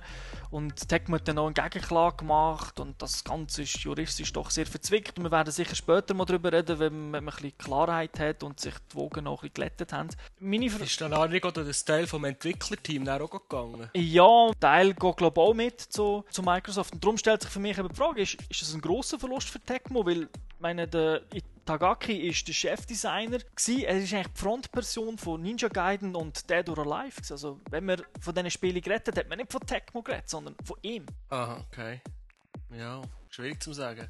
Oder sogar ein Vorteil, weil Tecmo selber hat ja gesagt, dass Team Ninja weiterhin wird bestehen und sie werden weiterhin Spiele machen, auch Ninja Gaiden selber. Ist vielleicht, wenn ein neuer Mann kommt, tut das der Serie gut? Weil die IP gehört weiterhin Tecmo. Nicht ich habe ein bisschen Mühe damit, dass, dass viele grosse Namen zu, zu Microsoft. Ah, ja. Wir, haben vor, mhm. wir haben vorhin den Peter Molyneux erwähnt. Und die habe gefunden, wo er noch. Ich weiß gar nicht, wie seine Entwicklerbude geheißen Bullfrog ist, glaube ich, eine. Ähm, und da hat er von mir aus gesehen, die, die attraktiveren Spiele gemacht, als er seit er bei, bei Microsoft ist. Ich weiß nicht, wie lange das er schon dort ist. Einfach jetzt, glaube auch noch nicht so. Ja, ja, aber er ist dort und irgendwie. Mir gehört irgendwie nichts. Also irgendwie ist der ist für mich ein wie verschwunden vom, von der Bildfläche. Es ist sein Gesprächigen. Also wenn er rum ist, dann, dann, dann erzählt er um erzählt er. Aber was, was mich jetzt beim Higagaki ist ja auch speziell. Zum Beispiel er ist ein absoluter PS3-Hasser. Aus seiner genau, Sicht ja. hat man Sigma auf der Xbox sollen machen und nicht auf der PS3. und ich weiß nicht, vielleicht tut das, tut das dem, Ganzen ja auch gut, damit die Spiele auch auf anderen Konsolen rauskommen. Ja, vielleicht tut es der PS3 gut generell denke ich, ist das nicht so, ist das nicht so ein Verlust, wenn so ein, so ein Mann geht? Ich meine, man kann es ja als Vergleich nehmen im Film, oder? Ich meine, wenn du dort hört, Steven Spielberg macht den Film und dann geht er und wird ersetzt durch, äh, ich weiß nicht, Uwe Boll, dann, dann, dann, dann denkt er vielleicht auch nicht, oh, das wird geil, sondern haben ihr wohl auch Zweifel. Denkt ihr, bei den Spielen ist das nicht, ist eine Person nicht so wichtig wie bei einem Film? Hm, schwierig zu sagen. Also, ich kenne jetzt den Typ ehrlich gesagt zu wenig gut, aber... Er hat, er hat Ninja Gaiden in dem Sinn, so wie sie jetzt spielst, erfunden, oder? Er, ist für, er hat es natürlich nicht selber programmiert, aber er ist zuständig für das Gameplay. Er ist natürlich auch zuständig für die bärenweiche Story, aber immerhin für das Gameplay ist er auch zuständig. Und das ist ja, das ist, das ist immer noch top. Das ist top gewesen, das stimmt. Ich habe, ich habe generell ein bisschen Mühe, wenn, wenn die Leute, die vorher, wo man das Gefühl hatte, ein bisschen eigenständige Köpfe waren, plötzlich einem noch größeren Konzern untergeordnet werden, hat bis jetzt für mich nicht viel Brauchbares ergeben. Ich bin etwa der gleichen Meinung wie der Säule. Ich sehe das auch so. Weil, ja, ich kann wieder auf Molyneux zurückkommen. Das Fable hast du durchgespielt auf der Xbox und das war gut gewesen, aber es hat nicht irgendwie äh, so einen Hit wie Populous oder Dungeon Keeper ist für mich, das sind, das sind irgendwie Neuerfindungen gewesen und nicht jetzt Fable 2, ja, ist eine Fortsetzung. Also, ja, es sollte ein Haufen Neues haben, aber wir werden es dann sehen, ob es ja, gut ist. Ja, wir werden es merken. Ich finde das schade. Das heisst, er wird halt nur noch Spiele für eine Konsole machen. Das find ich ich finde das generell schade, wenn, wenn es Spiele nur exklusiv gibt auf einer Konsole. Zumindest Time-Exklusivitäten finde ich nicht so tragisch, aber eigentlich möchte ich doch, also finde ich, sollten alle ein gutes Spiel können spielen Und nicht nur die, die Konsole X oder Konsole Y kaufen. Ja. ja. News zu Call of Duty 5. Und zwar ist das jetzt angekündigt worden. Der komplette Name ist Call of Duty World at War. Es soll für PS3, Xbox 360 und die Wii rauskommen. Entwickelt wird das Ganze nicht von Infinity War, wo schon Call of Duty 4 Modern Warfare gemacht haben, sondern von Treyarch, wo äh, Call of Duty 3 gemacht haben und auch bekannt sind für Portierungen für, auf Gamecube, also von Call of Duty 2 zum Beispiel. Der Schauplatz ist wieder im Zweiten Weltkrieg und zwar im Pazifikkrieg zwischen den Amerikanern und den Japanern und so wie das letzte Gefecht von der Roten Armee auf dem Weg nach Berlin. Also das Ganze ist wirklich so back to the roots. Der Zweite Weltkrieg ist wieder da. Äh, wir haben einen größeren Artikel auf unserer Webseite dazu, inklusive Trailer. So die paar wichtigsten Sachen kann ich auch noch schnell sagen. Als Grundlage dient Call of Duty 4 Engine, ein bisschen eine Weiterentwicklung. Treyarch hat ein bisschen länger Zeit gehabt für Spiele zum entwickeln, beziehungsweise hat länger Zeit. Bei Call of Duty 3 haben sie nur 11 Monate gehabt, jetzt haben sie doch 2 Jahre. Die Kampagne sollte einen 2- oder 4-Player Online-Koop-Modus haben, sodass man wirklich die ganze Kampagne kann spielen kann. Es gibt ein Punkte- und Level-System mit den Perks, die man aus dem Code 4 kennt. Man kann wie im Brothers in Arms kann man, äh, den, den Spieler Befehl geben, die die dann machen. Ja. Und es gibt wieder Fahrzeuge, wie man es eigentlich früher schon kennt, wo aber im Call of Duty 4 ja nicht drin war. Stimmt. Jetzt, mich überrascht es, weil Infinity Ward hat ein Spiel gemacht, 10 Millionen verkaufte Call of Duty 4 Kopien. Ich meine, wenn man schaut, seit dem Jahr 2000 hat es weniger als, als 10 Spiele gegeben, die über 10 Millionen Kopien verkauft haben. Wäre es nicht schlauer gewesen, man hätte wieder das Team genommen, Das ist halt so, die wechselt sich immer ab. Also Call of Duty 3 ist ja auch schon von diesen Treyarch gemacht worden. Und wenn man denkt, klar, jetzt haben sie fürs 3 haben sie weniger Zeit gehabt, aber wenn sie jetzt durchschnittlich zwei Jahre Zeit haben, ist die Idee eigentlich, dass du jedes Jahr ein neues Call of Duty kannst releasen. Also wenn du jetzt schaust, das 4 ist ja doch Ende letztes Jahr rausgekommen und jetzt Ende dieses Jahr kommt schon das nächste raus. Also das schafft auch die besten Entwicklerbude, schafft das ja eigentlich auch nicht so schnell. Außer du machst natürlich ein Las Vegas äh, Part 2, oder? Und irgendwie einen Nebenschauplatz nimmst und so. Und Go, go, go! aber normalerweise, genau, also normalerweise, ich meine, schon nur das Beta-Testen von einem Multiplayer, kann ich mir vorstellen, es geht schon ein halbes bis ein Jahr, oder? Bis du wirklich alles austestet hast, dass es nicht zu einseitig ist und so. Dann ist doch irgendwie, äh, also, du hast gesehen, es ist Call of Duty Brand, das verspricht schon nur vom Namen viel Geld, oder? Also mittlerweile. Und ähm, darum, ich denke, es ist halt mal ein anderer Approach, den die machen, oder? Dass sie zwei Entwicklungsstudio beauftragen und, Ja, offen, offenbar arbeiten die ja gleich miteinander zusammen, die zwei Entwicklungsstudien, oder? Wenn du jetzt sagst, das 5 basiert Genau, auf ja, der Engine vom 4. Ja gut, das Ganze wird ja published von Activision. Die IP gehört wohl Activision. Das heisst, die können Ja. natürlich sagen, Jungs, äh, Code daher. Genau. Also, äh, die haben die Hand drauf, das ist klar. Aber mi- mich überrascht es jetzt, weil eben, es ist so ein riesen Erfolg. Ich meine, kein anderes Call of Duty ist nur annähernd so gut verkauft worden. Und jetzt nimmt man eigentlich ein bisschen, ein, ja, ich will nicht sagen ein schlechteres Team, aber das B-Team, wie man jetzt in der EM gesehen hat. Man lässt Stars ein bisschen höckeln und das B-Team und die fliegen dann eigentlich alle immer raus, nachher, wenn es dann... Ja, das wäre ist aber dann ein schlechtes Zeichen für COD 6. hä? Ja, d- Die sind auch nicht mehr im, äh, im Spielrhythmus. wer, wer weiß. Also mich, mich hat das überrascht und klar, es kommt ein bisschen auf die Größe drauf an, aber nehmen wir jetzt äh, Insomniac Games, wo ja Resistance gemacht haben und kaum sind sie fertig mit Resistance, haben das Jahr drauf sind sie mit Ratchet Clank gekommen und das Jahr drauf jetzt kommen sie mit Resistance 2. Das heisst, sie schaffen es auch, jedes Jahr ein Spiel rauszubringen. Natürlich werden das zwei Teams sein, aber ich denke auch nicht, dass Infinity Ward sehr klein ist. Also. Gut, äh, ich denke, du darfst den Multiplayer-Aspekt nicht unterschätzen. Das braucht Gebe ich dir recht, ja. Also, ähm, Ratchet Clank ist jetzt äh, ein typisches Singleplayer-Spiel. Also, gute Grafik, gutes Gameplay. Klar, du brauchst die Story, aber... Etwas, wo du hassest. Nein, aber Story? Was Story? wenn du jetzt so einen Multiplayer... Ich meine, wir haben Call of Duty 4 auch bis zum Abwinken gespielt im Multiplayer und dort musst du einfach sagen, ja, es ist ausgeglichen, es macht Spaß, es gibt nicht die krassen... Ähm, äh, wie soll ich sagen, Cheats, die man kannst machen oder Gut, da haben sie ja noch müssen Patches nachliefern, dass es dann ist ausgeglichener wurde, oder? Das glaube ich schon auch, aber weißt du, ich meine, wenn natürlich schon das ganze Grundgerüst äh, schlecht ist, dann, ja, dann kannst du da nicht mehr patchen. Klar, Natürlich, man hätte aber müssen sagen, ich glaube, die ersten paar Tage, als es draussen war, war es ein äh, Spawn-Kill-Revival. Also es gibt ja auch Videos bei YouTube, wo ihr wirklich seht, wie die Leute Tausende von Punkten holen, einfach weil sie Leute, die spawnen, abknallen. aber das sind, dann, eben, das sind dann noch die letzten Details, oder? Die kannst du dann noch fixen. ja, aber die Punkte sind ja sind schon vergeben, natürlich, für die Leute, oder? Kannst du ihn ja nicht wegnehmen, wenn das Spiel lanciert hat. Meine Double online. Experience Point hat mir auch niemand geschenkt, nachdem ich es nicht können spielen Also, Ja, da, und ich meine, Warhawk hast du auch monatelang können spielen, ohne dass, der, Stat- ohne dass der Punkt ist überkommen. ja, du hättest sie können selber aufzeichnen, Punkte. Also, meine, Wie gesagt, ich bin auch schon Lieutenant und dann wieder Rekrut, also... Ja gut, das ist, äh, meine, wenn du Lieutenant bist, das fällt dann jedem Entwickler auf, dass du ein Fehler.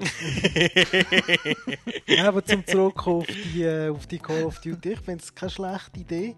Und ich glaube, wir sollten ihnen auch eine Chance geben. Also zumal sie jetzt die Engine auch können brauchen und die Experience, die jetzt äh, Infinity Ward gemacht hat, äh, kann ich mir nicht vorstellen, dass es total schlecht wird. Wir werden es sehen.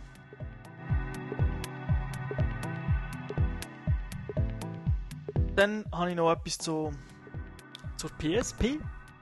Und zwar gibt es jetzt dort den GPS-Empfänger, also der Go Explorer, ist jetzt endlich auch bei uns in Europa erhältlich. Der Raffi hat das Ganze in der aktuellsten Gamester TV-Sendung getestet. Ihr könnt das dort auch nachschauen, ob das wirklich etwas für euch ist. Aber was mich interessiert ist, es ist ja, es ist ja ein ungewohntes Teil für einen Handheld. Also äh, GPS-Empfänger, egal ob er funktioniert oder nicht.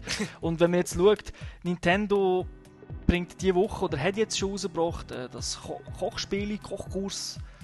Was kochen wir heute? Ein Kochbuch mit 200 Rezepten, integriertem Kochlexikon, das ganze steuerst per Sprache, damit du nebenbei kannst kochen oder? und nicht musst auf dem DS rumdrücken. Was tut er das nach Rezept erzählen und äh, jetzt ein Ei zerschlagen und jetzt mit Salz würzen und wie? Äh, ich nehme an, dass das einfach dass im Prinzip ja, eine Kochanleitung ist. Kurs. Und da frage ich mich halt schon, meine, braucht es das auf einem Handheld? Ich meine, ein Handheld ist entwickelt worden zum Zocken. Und GPS, äh, Kochbuch. Gut, du weißt, ähm, es gibt fast nichts, wo nicht noch äh, würdest ausprobieren um noch mehr Geld zu machen, oder? Und ich denke, PSP eignet sich eigentlich noch gut, als, also nein, also, man muss es so sagen, du kannst gut einen GPS-Empfänger hinzutun, da habe ich gesehen auf dem Store, kannst du die verschiedenen Kartenpacks kaufen, also kannst Westeuropa, Osteuropa, wo auch immer du gehst, kannst du dann auch für 59 Franken abladen. Und ähm, ja, sicherlich zum Geld machen, aber sind wir ehrlich, also als, ähm, also als GPS-Empfänger, wo du dann wirklich noch da kannst brauchen, ja, für das sind sie glaube ich nicht gemacht. Also ich weiß nicht, der Raffi hat es ja sehr gut bewertet, 5 von 5 Sternen, wenn ich mich nicht falsch erinnere. Ähm, ich sehe jetzt, ich gebe zu, ich sehe es auf der PSP auch eher, also weil Sony hat von Anfang an gesagt, das ist nicht eine reine Game-Konsole, das ist ein Multimedia-Device. oder? Das ist so das äh, iPhone für die Armen und halt, sie haben jetzt einen Hype gebracht, aber im Prinzip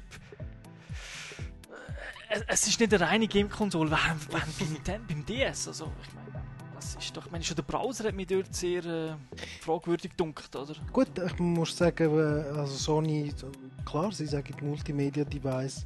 Also PSP, ich meine, mit der neuesten Firmware gibt es sogar einen Skype-Client, oder? Ah, Grüße zum Stick, danke fürs Testen. Also, wenn man vergleicht mit der ersten PSP, hast du auch nicht viel mehr können machen, oder? Als, und dann haben sie sie auch integriert in PS3. Du kannst ja das mit der PS3 verbinden. Also, sie sind ja schon. Das Produkt hat sich ja recht gewandelt Gut, das über die Jahre, Das ist nor schon gibt. normal bei Sony. Ich meine, sie kommen raus mit einem Tool, das nichts kann. Das war bei der PS3 auch so. Gewesen. Dann wartest du zwei Jahre und dann kannst du endlich das, was der Rest auch kann. Und noch ein bisschen mehr, oder? Also, Ja. Und, äh, und eben, es ist ein bisschen der Trend, schau den Wii an, oder? Der Wii, du kannst mittlerweile Tennisschläger kaufen, wo du deine kannst rein tun Du kannst den, Golfschläger kaufen, du kannst äh, Knarren Aber beim. Wii, beim Wii sehe ich es ein bisschen anders, weil der Wii ist, ist ein Gerät rausgekommen, wo, wo eigentlich Add-ons auch funktionieren. Ich meine, wenn man jetzt zurück- zurückschaut, auch in die Geschichte von der Konsole, Add-ons, alles was später rausgekommen ist, hat meistens nicht funktioniert, also als Hardware. Meine, die Leute haben es sich nicht gekauft, weil es hat nur ein Spiel dazu gegeben oder es war Schrott, gewesen, was auch immer. Während beim Wii, schau Wi-Fi da, wow, es verkauft sich wie, wie blöd. Leute kaufen es, finden es ist ja auch gut.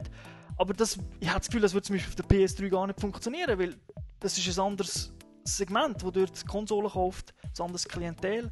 Und beim Wii weiß man einfach, ja, das Tool ist halt, sich zum ein bewegen und so. Darum denke ich, auf dem Wii kannst du eher Hardware releasen, wo in die Richtung geht, also wo eben so ein bisschen Family und weiss nicht was. Ja, eben, der, Wii, äh, der reitet natürlich auch recht auf der Welle von seinem Erfolg, Mhm. oder? Weil du hast all die sogenannten Casual Gamers, äh, wo halt jetzt die Idee vom Wii Fit äh, gerade aufnehmen und sagen, doch, super, oder? Kaufen wir. Ja. Und äh, hingegen so die Hardcore-Zocker, die dann Xbox 360 oder ähm, PS3 haben, die, das, das höchste der Gefühle ist wahrscheinlich eine Guitar Hero Gitarre daheim, oder? Als, als, Ja, kannst aber auch nur mit einem Spiel brauchen. ja, ja, eben, aber das ist dann schon, da, da gebe ich dir recht. Also, äh, Add-ons, ich meine, du musst sehen, Add-ons haben auch auf dem, auf, für Nintendo lange Zeit schlecht funktioniert. Ich mag mich erinnern an NES Zapper. Ein Spiel, zwei Spiele, oder? Erkannt. Aber Äh, ich es gespielt? du hast nicht gehabt. Nein, nein, Gut, du, hast auch den Virtual, du hast auch den Virtual Boy gehabt. Den habe ich Das noch, ist ja. gerade- ja gut, das ist, aber das war kein gewesen. Nein, das ist gerade eine Konsole, die obsolet war. Aber äh, ja, ich denke, Miquetsch versucht halt noch, wir hat einen billigen chinesischen Hersteller gefunden, der ein GPS baut für PSP. Ja, also verkauft man es für 200 Franken. Versucht noch ein paar, ein paar Franken zu machen. Aber für diesen Preis bekommst du eigentlich auch gute Standalone GPS, oder, die für das gemacht sind. Weil ich, will, also ich will nicht wissen, wie dämlich das du aussiehst, wenn du deine PSP an die Windschutzscheiben anmachst. Ja, ungefähr so dämlich, wie wenn du mit dem Engage telefoniert hast. ja, genau. Mit der Version 1, ja. Ja, genau. Für die, die es nicht wissen, da hat man noch gehabt, und zwar den queren Weg als, als Ja. Ohr, nicht den Längsweg. Ja, nun. Wir werden es sehen. Ähm, ja, nur eine ganz kurze News noch. Da ich der eine Tag als Konsole daheim nur eine Playstation habe, übernehme ich noch die Playstation News. ähm, kürzlich ist wieder ein erstes Firmware-Update rausgekommen auf Version 2.3.6. Ähm, aber es hat irgendwie nie geheißen, was jetzt das für Veränderungen soll bringen, außer dass es äh, gewisse Spiele stabiler sollen laufen. Also ich, die, die, die Firmware-Updates, kennt ihr bei euch auch so lange, oder ist meine PS3 irgendwie am, am Sterben? Der ist jetzt relativ lang. Äh, nein, der ist nicht lang gegangen, habe ich das Gefühl. Also aber gehabt. 10 Minuten geht es schon, oder? Er sucht immer 120 Mega. Es gibt keine Binary Diffs, wie man es von der Xbox kennt, sondern Okay, das Abladen ist eins, aber auch das Installieren, einfach, es geht einfach so lang. Ah, wir haben natürlich die schnellen Platten drin, der Säule und ich. Ja, und Ja, damit Ah. äh, nach dem 236 ist mehr oder weniger auch schon 2.4 angekündigt worden.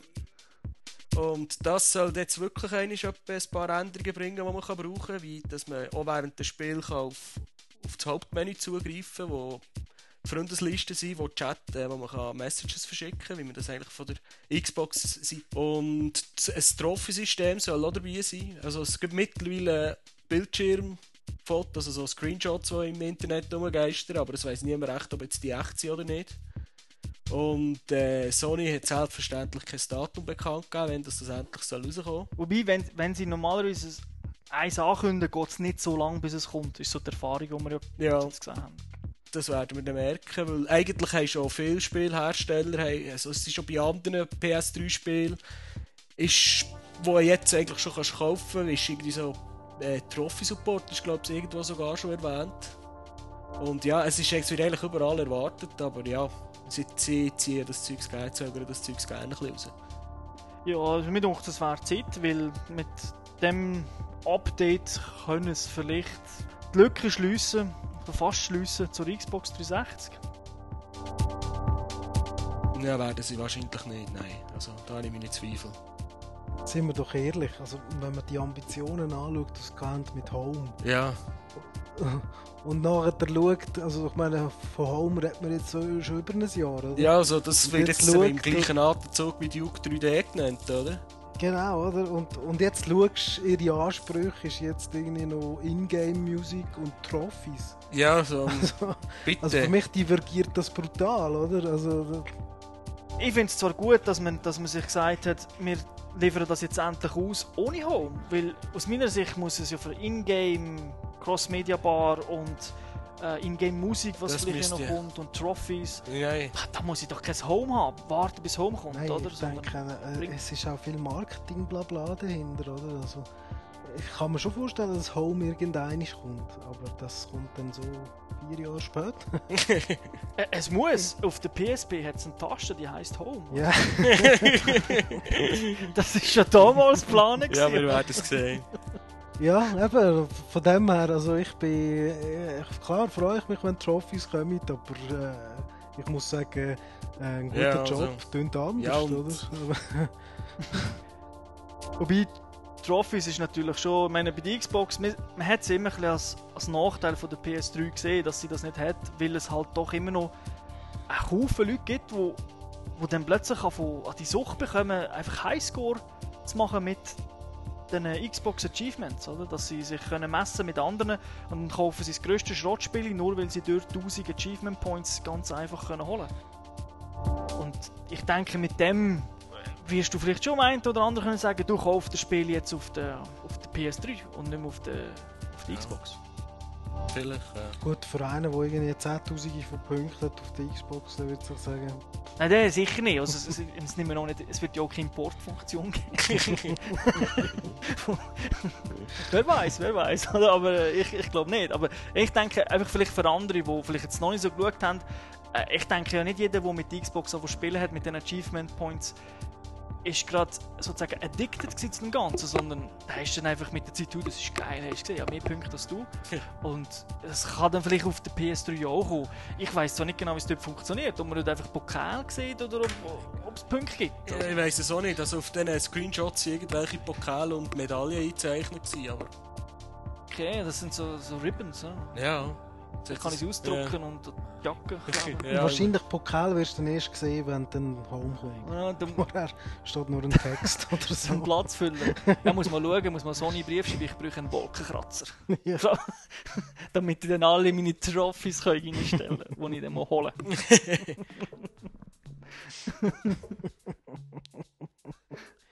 Du brauchst vor allem einen grossen das- Keller, damit all die, die schlecht gespielten Spiele noch dick kannst vergraben. Kratz für den Haufen.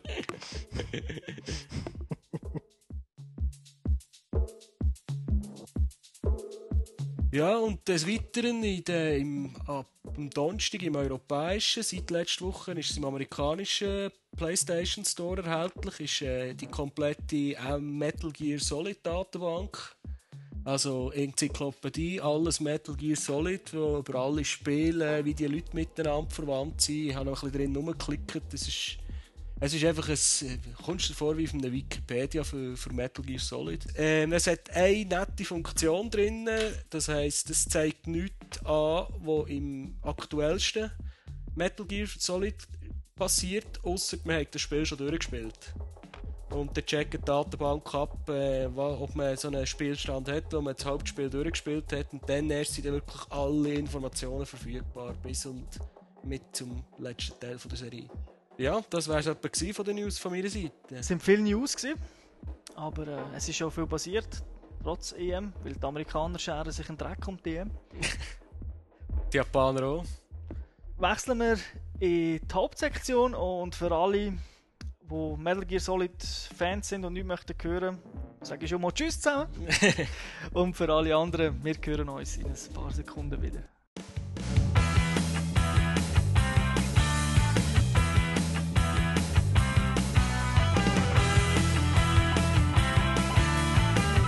Ja, und ich begrüße alle zurück zum Games to Listen Podcast Nummer 3. Wir kommen jetzt zum Hauptthema, zum Spiele der Woche, Spiele vom Monat, ja vielleicht sogar Spiele vom Jahr, Jahrzehnt, wer weiß es, wer weiß es. Es geht um Metal Gear Solid 4, Guns of Patriots von Konami bzw. Kojima Productions. Metal Gear 4 spielt in naher Zukunft, nämlich im Jahr 2014. Der Snake leidet an einem Syndrom, das ihn schneller altern lässt. Der Snake ist die Hauptfigur. Und aufgrund von seiner Erkrankung hat er nur noch ein Jahr zu leben. Zumindest, das ist jetzt mal so, dass man weiß. Äh, der Snake wird äh, gerade am Anfang von seinem Vorgesetzten, dem Roy Campbell, beauftragt, sich als getarnter UN-Beauftragter im Na in Nahen Osten zu reisen und dort sich auf die Jagd von seinem Erzfeind ähm, Liquid Ocelot zu machen. Der Liquid ist fest entschlossen im 21. Jahrhundert mit seinen Private Military Companies, den PMCs, einen globalen Krieg anzuzetteln. Und im, also der, es gibt so fünf mächtige PMCs, die sind alle unter der Fuchtel von einer Organisation, die sich Outer Heaven nennt.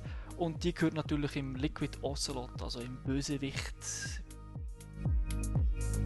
Und ja, um den Liquid in die Knie zu zwingen, reist der Snake durch den gesamten Globus von Osteuropa über Südamerika bis hin zum Nahen Osten.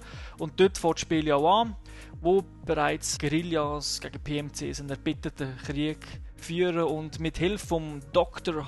Hal Emmerich, aka Otakon, äh, und einem kleinen Roboter namens MK2 probiert dann der Snake den Liquid auszuschalten, beziehungsweise jetzt im ersten Level muss er sich, glaube mit dem Red Team 1 treffen. Und, Ja, also. Äh, ja.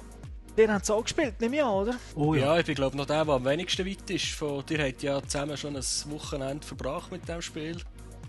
Und ich bin glaube der, der noch am wenigsten davon gesehen hat. Ob schon, ich schätze mal, ich bin ungefähr in der Hälfte von der Story angelangt. Es hat fünf Akte, das darf man wohl sagen. Ja, und ich bin jetzt, bin jetzt im zweiten oder im dritten.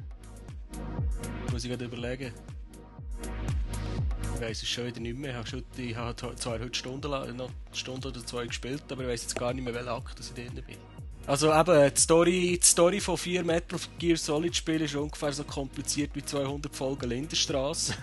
also du kommst nicht mehr raus. Einmal für, mich, für einen wie mich, der relativ spät eingestiegen ist. Wie sieht es eigentlich aus mit eurer History zum Metal Gear Solid? Ich muss sagen, ich bin zu Metal Gear auf der PS1 gestoßen. Das dürfte etwa vor gut 10 Jahren sein. Ja, dort äh, bin ich noch mit der PS1 unterwegs und dann ist das Game rausgekommen. Ich habe schon gehört, dass es auf dem NES und auf dem MSX gehabt, aber bis dazu mal, also ich habe es nie gehabt. Und ähm, ja, schon auf der PS1 ist es der Hammer gewesen. Also es ist halt neues Gameplay, gutes Gameplay. Und ähm, das ist mein erster Kontakt mit MGS. Und du, Säuli, du hast äh, Metal Gear Solid eigentlich nicht mehr gespielt bis zu dieser Version, jetzt bis zum 4 Guns of the, Pa- Guns of the Patriots auf der Playstation 3. Was ist so euer Eindruck, mal so generell? Der Titel ist ein Hammer, oder? Also der, ich würde fast sagen, GTA 4 kann sich verstecken. Nein, es ist natürlich schwierig zu sagen. Es sind zwei total verschiedene Games, ähm, beide auf technisch auf dem höchsten Niveau. Wobei, da muss man auch sagen, Metal Gear Solid also hat mich technisch dann recht umgehauen. Ich weiß nicht, wie ihr das gesehen aber Für mich persönlich ist, zumindest jetzt grafisch gesehen, ist das der beste Titel, den es gibt auf der Konsole. Also es ist wirklich die Wucht. Ich meine, wenn man, wenn man weiß, dass die Cutscenes, die man sieht, alle in Ingame Engine gemacht worden sind, die sind so detailreich. Es hat fast keine Fehler, also Grafikfehler sind mir sehr wenig aufgefallen. Ab und zu mal ein Clipping-Problem oder so. Texturen sind alle wirklich fast nonstop auf höchstem Niveau und es ist, geht ja immer etwas ab. Es ist ja nicht so, dass man irgendwo in der Wüste rumläuft und man sieht nichts, sondern hä, es geht ab und wow. Also, Ah, Also du siehst ja die technische Perfektion, die sie haben, gebracht haben, ist, ist im ersten Level. Du wirst reingerührt, die Geschichte wird erzählt, oder zumindest ein, ein Bruchteil, ja. Und, und das switcht zwischen Cutscene und Spiele hin und her. Einfach so, oder? und dann, äh, also, es ist halt auch inszeniert wie ein Film. Da kannst du viel die ganzen Aufnahmen, wie es geschossen ist, so Film. Du musst es sehen, du kannst es fast nicht beschreiben, aber wenn du es anschaust, dann sagst du, ah, das sieht doch krass aus. Das Intro eigentlich. Und noch so die Untertitel, die kommen, wie bei einem Kinofilm. Ja, es ist filmwürdig. Also, es ist, äh, für mich irgendwie ist es ähnlich erschlagend wie eine, weil es ist doch, es kommt mit einer rechten Wucht irgendwie, also von, rein von, von der Atmosphäre, vom Eindruck. Es kommt dir so vor, wie wenn der, der Pate irgendwie, zum Beispiel würdest schauen. ist Es ist epochal. einfach, hä? äh, das Ganze stimmt. Es ist, du kommst wirklich vor, als wärst ja, in dieser Welt ist jetzt gerade blöd, aber der Eindruck ist schon gewaltig, was macht. Ich muss sagen, ähm, es drückt halt immer die, ähm, ähm, unterschwellige Message von Krieg. Also es ist eigentlich ein Antikriegsspiel, wenn man so will. Und das drückt dann doch recht immer durch und das macht es dann doch sehr speziell, oder? Es ist halt Fiktion, aber doch äh, kann man sich auch gut identifizieren mit dem. Ja, und das hat, was relativ selten ist für ein Spiel, das ist übrigens auch der Molyneux noch ein Spezialist gewesen, äh, äh, ein moralischer, also moralischen Hintergrund. Also es, es will dem Messer äh, irgendetwas überbringen. Das ist bei Metal Gear eigentlich schon immer der Fall gewesen. Es ist dort jetzt in den alten Titeln vor allem immer um Atomwaffen gegangen. Vom Kalten Krieg her ja ein grosses Thema war immer. Und jetzt geht es ja doch ein bisschen um die PMCs, also die Private Military Companies, die man ja auch ein bisschen kennt aus dem Golfkrieg, Blackwater, Stichwort. Ja, und ähm, eben, das ist etwas, wo man muss halt selber anschauen, das kann man schwierig beschreiben. Was halt ist, ist die Cutscenes, durch das, dass es halt so epochal ist, äh, sind relativ lang. Das klingt jetzt äh, negativ. Ich kann mich mal, es ist eigentlich geht mir darum, wenn ich das erste Mal gespielt habe, wir haben es zusammen gespielt mit dem Thomas, dann habe ich gesagt, schon wieder Cutscenes, oder? Aber, weil, weil, aber es liegt doch einfach daran, dass du es willst spielen, oder? Du kannst am Anfang spielst ein paar Minuten und dann kommt wieder Cutscene und du merkst eigentlich, es spielt sich extrem gut. Du willst eigentlich mehr spielen. Und äh, ja, und dann weißt du, mit, du also du darfst nicht, du darfst schon, aber du musst, du musst dir halt jetzt noch eine Cutscene anschauen. Also vor allem dort, am Anfang geht es ja noch Schnell. gut, oder? Und dann mit der Zeit merkst du, oh, das ist eine Cutscene, die geht etwa 30 Minuten, weißt du, so ein Briefing vom Flugzeug oder so. Und eigentlich besteht und schon ganz kribbelig und willst eigentlich deine Ausrüstung ausprobieren. Und du darfst nicht. Es wird immer oben ein X eingeblendet, wie die Cutscenes. Wenn man, da kann man drauf drücken und wenn man drückt, also wenn ein X eingeblendet ist und man drückt, gibt es so Flashbacks, die kurz eingeblendet werden. Und äh, wir haben gemeint, X, ah klar, Cutscene abbrechen. Ja, drücken, nicht drücken, nicht drücken. Nicht drücken, genau. Und dann äh, haben wir, eben, sind wir, haben bis ins zweite Level gespielt und dann haben wir gefunden, ja, wir testen das jetzt mal aus, ob das X wirklich abbrechen bedeutet. und dann haben wir äh, Mission Briefing 1 ausgewählt, gestartet. Ist, zum einen ist kein X gekommen, aber wir haben so geschaut und so uns angeschaut und so gefunden, du, hast du das mal gesehen? und, äh, nein, äh, also irgendwie das Mission Briefing 1, ich weiß nicht, ist am Anfang vom Spiel bei uns auf jeden Fall äh, nicht gekommen. Ja, gut, das ist jetzt halt so eine Falle für so Spezialisten wie dir zwei, die nie, aber wirklich nie das Handbuch würden anschauen Im Handbuch hat es einen Abfolg drin, was dass du zuerst sollst auswählen bevor du das Spiel anfängst. Was steht im Handbuch drin? Ja, Und dann kannst- Befehle schon geben. Es soll das Handbuch lesen. Und dann sagen sie, du sollst so auf die Virtual Range gehen. Das ist äh, so eine, eine kleine thronmässige, wie im Film Thron Umgebung, wo man alle Waffen und so weiter, die man bis jetzt freigeschaltet hat, kann ausprobieren Und äh, dann heisst es eben auch, dort können wir Briefings anschauen und wir sollen unbedingt zuerst dort das anschauen.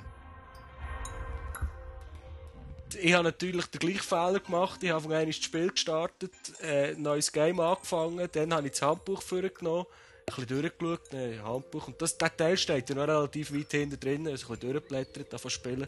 Ja, jetzt können wir wieder ein bisschen durchblättern und dann habe ich es gesehen, bin ich zurückgegangen und tatsächlich, das Briefing ist dann in voller Länge gekommen. Hankerum, oder wer liest schon Handbuch, wenn du weißt, was für eine schlagende Menge an Cutscenes auf dich zukommt? ja, also es ist wirklich, ähm, man kann es nicht anders sagen, epochal, zumindest technisch, auch soundtechnisch. ja, ich gebe ehrlich gesagt zu, wegen diesem Spiel überlege ich mir jetzt eine Surround-Anlage zu kaufen. Ja gut, das ist sicherlich äh, kein schlechtes Spiel, um dann zur Roundanlage einzuweihen. Nein, es ist... Äh, also, Für mich denkt sogar, es ist eines der ersten Spiele, beziehungsweise sogar Vergleich mit Filmen, wo zumindest meine äh, hinteren Boxen ein bisschen, äh, ein bisschen benutzen. Also, Auskürzen, ja, also es ist wirklich, es ist gut abgemischt. Also, ich bin ja, das nützt die Technologie eigentlich sehr gut. Ja. Das Arrangement in dem, was zu sagen, wie, die, wie das Ganze aufgestellt ist, der Ton, also technisch muss man sagen, habe ich bis jetzt noch nichts Besseres gesehen. Auf Konsole. ja, es hat im ganzen Spiel, also du kannst ja ein iPod hast ja dabei, oder? Und ah, du so musst, den Musik- findest du zuerst, aber den findest du im Oder ersten Level. findest- Ja, findest im ja. ersten Level. Und du kannst dann ähm, diverse Sounds auflesen im Spiel. Unter anderem auch alle Soundtracks von den älteren Metal Gears. Podcasts. Genau, es hat einen Ingame-Podcast, der von Gary Payton gemacht wird. Das ist, äh, der ist von Kojima Productions. Ich habe mir nochmal angelassen, im vierten Level, wo ich ein bisschen rumgelegen bin. Äh, also im Spiel. Und äh, es ist sehr lustig, weil äh, sie erzählen wirklich etwas, sie geben aber keine Spoilers. Obwohl sie davon ausgehen, dass du das Spiel schon durchgezockt hast, wenn du den Podcast anhörst. Ja, du hast schon den Podcast im Spiel. Ja, aber ich musste warten, bis ein paar Typen vorbeigelaufen sind, dann habe ich angefangen und dann habe ich es fertig gelassen. geht, etwa, geht etwa 10, 15 Minuten. Und äh, sie haben auch gesagt, sie werden später weiterhin äh, Podcasts anbieten, wo man im Spiel, es gibt ja so ein Menüpunkt-Netzwerk oder so, oder Extras. Extras, gell? Extras, wo man so Sachen kann abladen kann. Es hat ja schon zwei, drei Sachen jetzt gegeben. Aber man kann dann dort auch äh, weitere Podcasts folgen, abladen, wo sie dann auch mit Entwicklern reden und dann sicher auch das ein oder andere gespoilert wird. ja, oder ist vielleicht nicht mal gespoilert. Bei, was natürlich so ein bisschen Tradition ist bei Metal Gear, ist ein Haufen Sachen, wirklich ein ganzer Haufen Sachen sind versteckt. Das heisst, man kann Spiele 15 Mal durchspielen und hat immer noch etwas Neues. Und zwar nicht, dass man ein neues Item findet, sondern komplett Steuerungssachen, die man vorher gar nicht gewusst hat. Aha, Ja. ah, nicht gewusst. Und das sind so Sachen, wo halt entweder heute ein bisschen einfacher übers Netz halt kannst du irgendwo nachlesen, aber auch dort findest du noch nicht so viel wie vielleicht bei anderen Spielen, weil es halt die Leute teilweise wirklich erst spät herausfinden oder halt die Entwicklerinnen das erzählt. Ich meine, mir, was sicher jetzt bekannt ist, was man kann sagen, ist zum Beispiel, wenn ein Mission Briefing kommt und man sieht die Frau vom, von dem Colonel, dann kann man ja äh, die Six-Axis ein bisschen schütteln. Und dann werden so die Sekundäre Geschlechtsmerkmale. bewegen sich dann auch ein bisschen so nach dem Schüttelrhythmus. ja, man, man kennt ja den Trick von den Alten, wo man können Magazin auslegen für die Wachen abz, äh, abzulenken.